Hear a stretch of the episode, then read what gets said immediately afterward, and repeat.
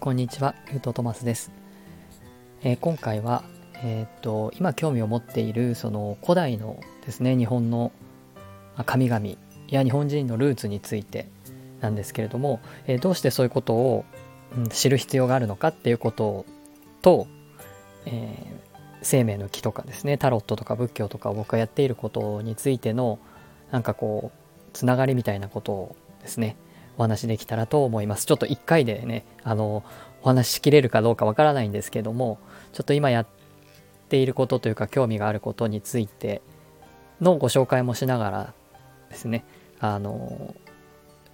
今やってることとこれまでやってきたことがどうつながってるのかっていうことの説明になればいいなと思って、えー、今、えー、お話ししたいと思います。えっ、と、少し前にね、あの、えっ、と、生命の木と、えー、にぎはやひの特産の神田からっていうテーマで、えー、それぞれね、何なのかっていうことについてお話をしました。で、この生命の木ですね、ユダヤの異端のこう教えである、えー、生命の木というもの、まあ、生命の木がタロットと関連しているので、えー、ずっとこの2、3年ぐらい勉強してきたんですけれども、まあ、その生命の木と、えー、日本の古代の神話の中に登場してくる逃げ早日という方が天照大神からもらっ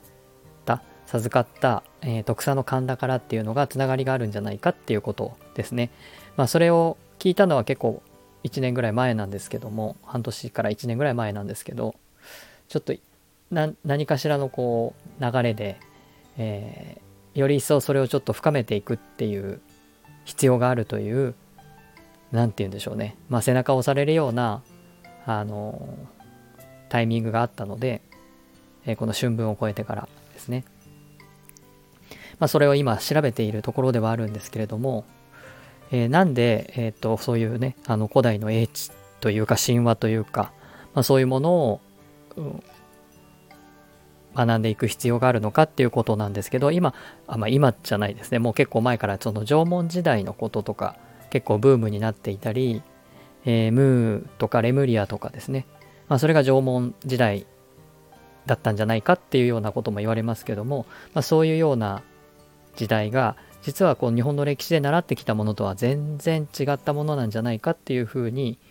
えー、言われるようになっています。で実際僕もその縄文時代みたいな時代が果たしてその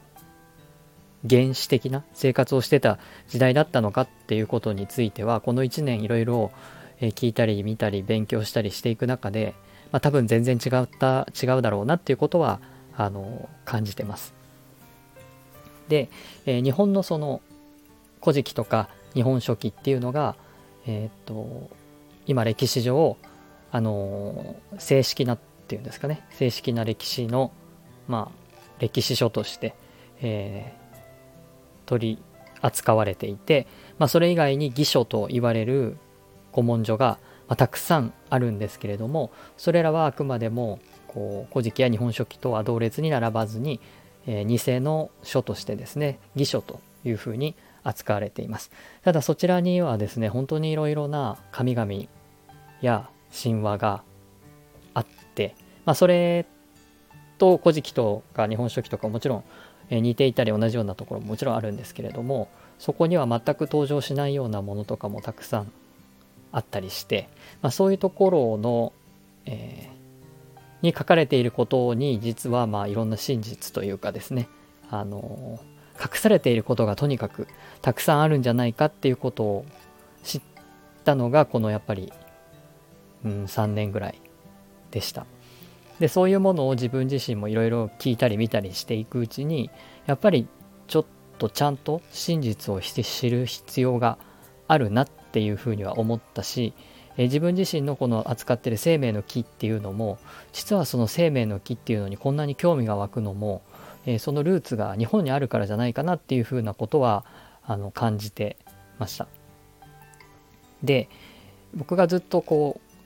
ちょっと話はね、あの、あっち行ったりこっち行ったりして申し訳ないんですけど、まあ、僕がずっとこの生命の木やタロットを使って、あるいは仏教のお釈迦様の教えを使って、まあ、やりたいことっていうのは、あの前回のねお牛座の新月の時にもお話ししましたけども、まあ、とにかく魂とつながって本来の自分に帰っていくということがもうとにかく何よりも大事なんだっていうことをなんですけれどもやっぱり日本人の歴史が日本の歴史が隠されているとかですね、えー、そういう真実を知らないっていうことはやっぱり自分の魂とつながるっていうことをやろうとした時にどうしても足かせになるなっていうふうに感じています。なぜならやっぱり、えー、っと何回も何回ももう何万回も、えー、輪廻を繰り返して、えー、生まれ変わり死に変わり生まれ変わりみたいなことを繰り返していく中で、え必ずこの自分自身の魂というか DNA の中にはその過去の出来事があの入って入っている刻み込まれているはずです。だからその真実を自分自身がこの今の肉体の現実において知るっていうことはそのカルマを解消するためにはどうしても必要なことであるはずなんですね。ただ、えー、っと振り返ってみるとこの第二次世界大戦後の日本の歴史ではやっぱり本当のことを知れないような仕組みになってるっていうことは、まあ、あの聞いたことあるかと思いますし、えー、実はそうもしご存じなければそういうふうな歴史っていうことで言うとあの隠されてる部分が多分にあります。で今日本人に生まれてる、えー、ということの意味もあのいろんなスピリチュアルの方も言ってらっしゃるようにすごくあるんですね。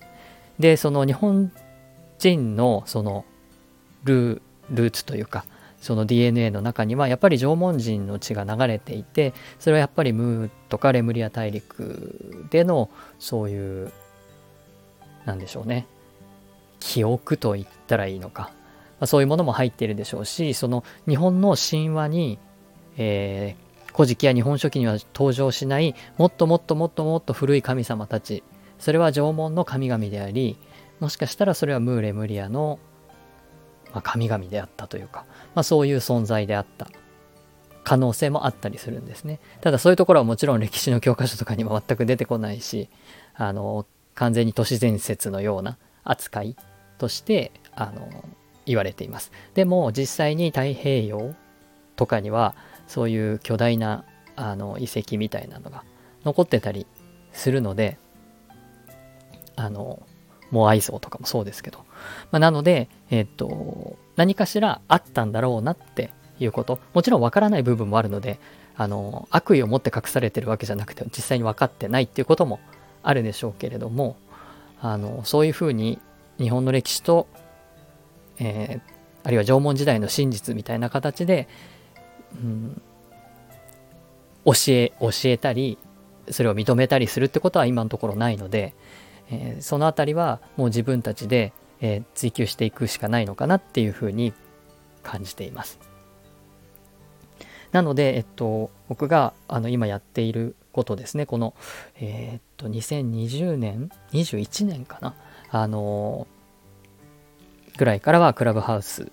とかで、えー、と真実を知るっていうことについてあのタルタリアの文明とかイルミナティという存在と今の現在、えー、起きていることというあの不都合な真実みたいなタイトルであのワークショップをやったりもしています。そういうふうにしてとにかく今のこの見えているあるいはテレビで報道されているようなことということではなくその背後で起きているようなことの真実っていうことについて、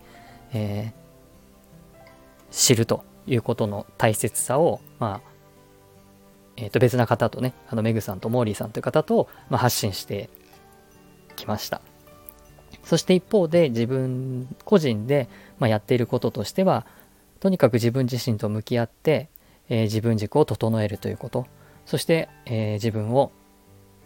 知ることによって、えー、魂とつながっていくということを仏教とかタロットとか生命の木とか、まあ、あの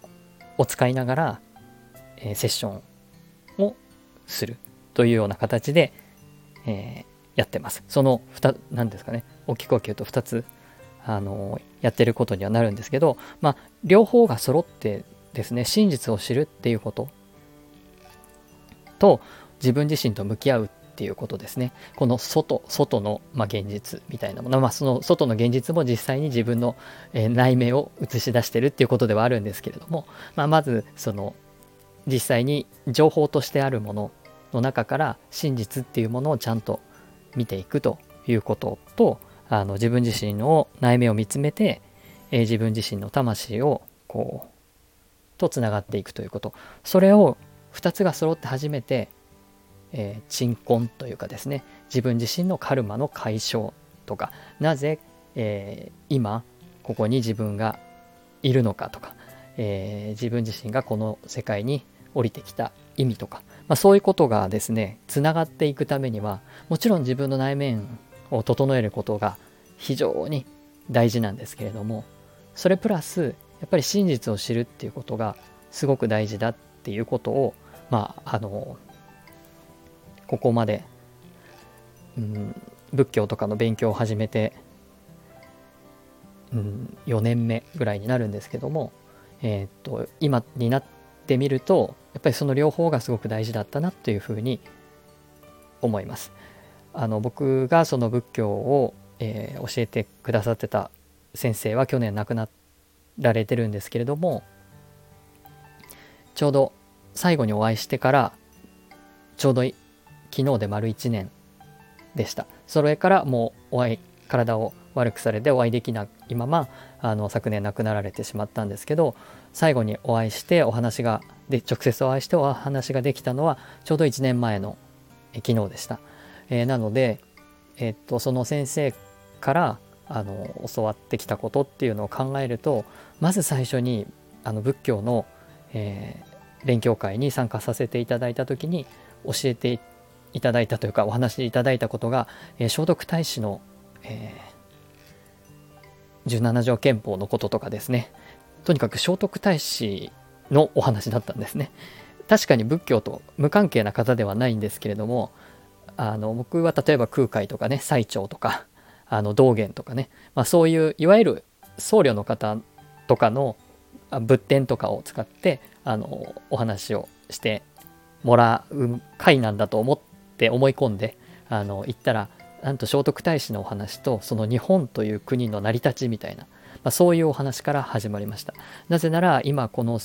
今こうこのなんだろうな学校とか社会とかその戦後の教育とかで言われていることはあの本当のことではないというようなことをだから真実を知るというかねあの隠されているものがあるから、まあ、そういうところをちゃんと知っていく必要が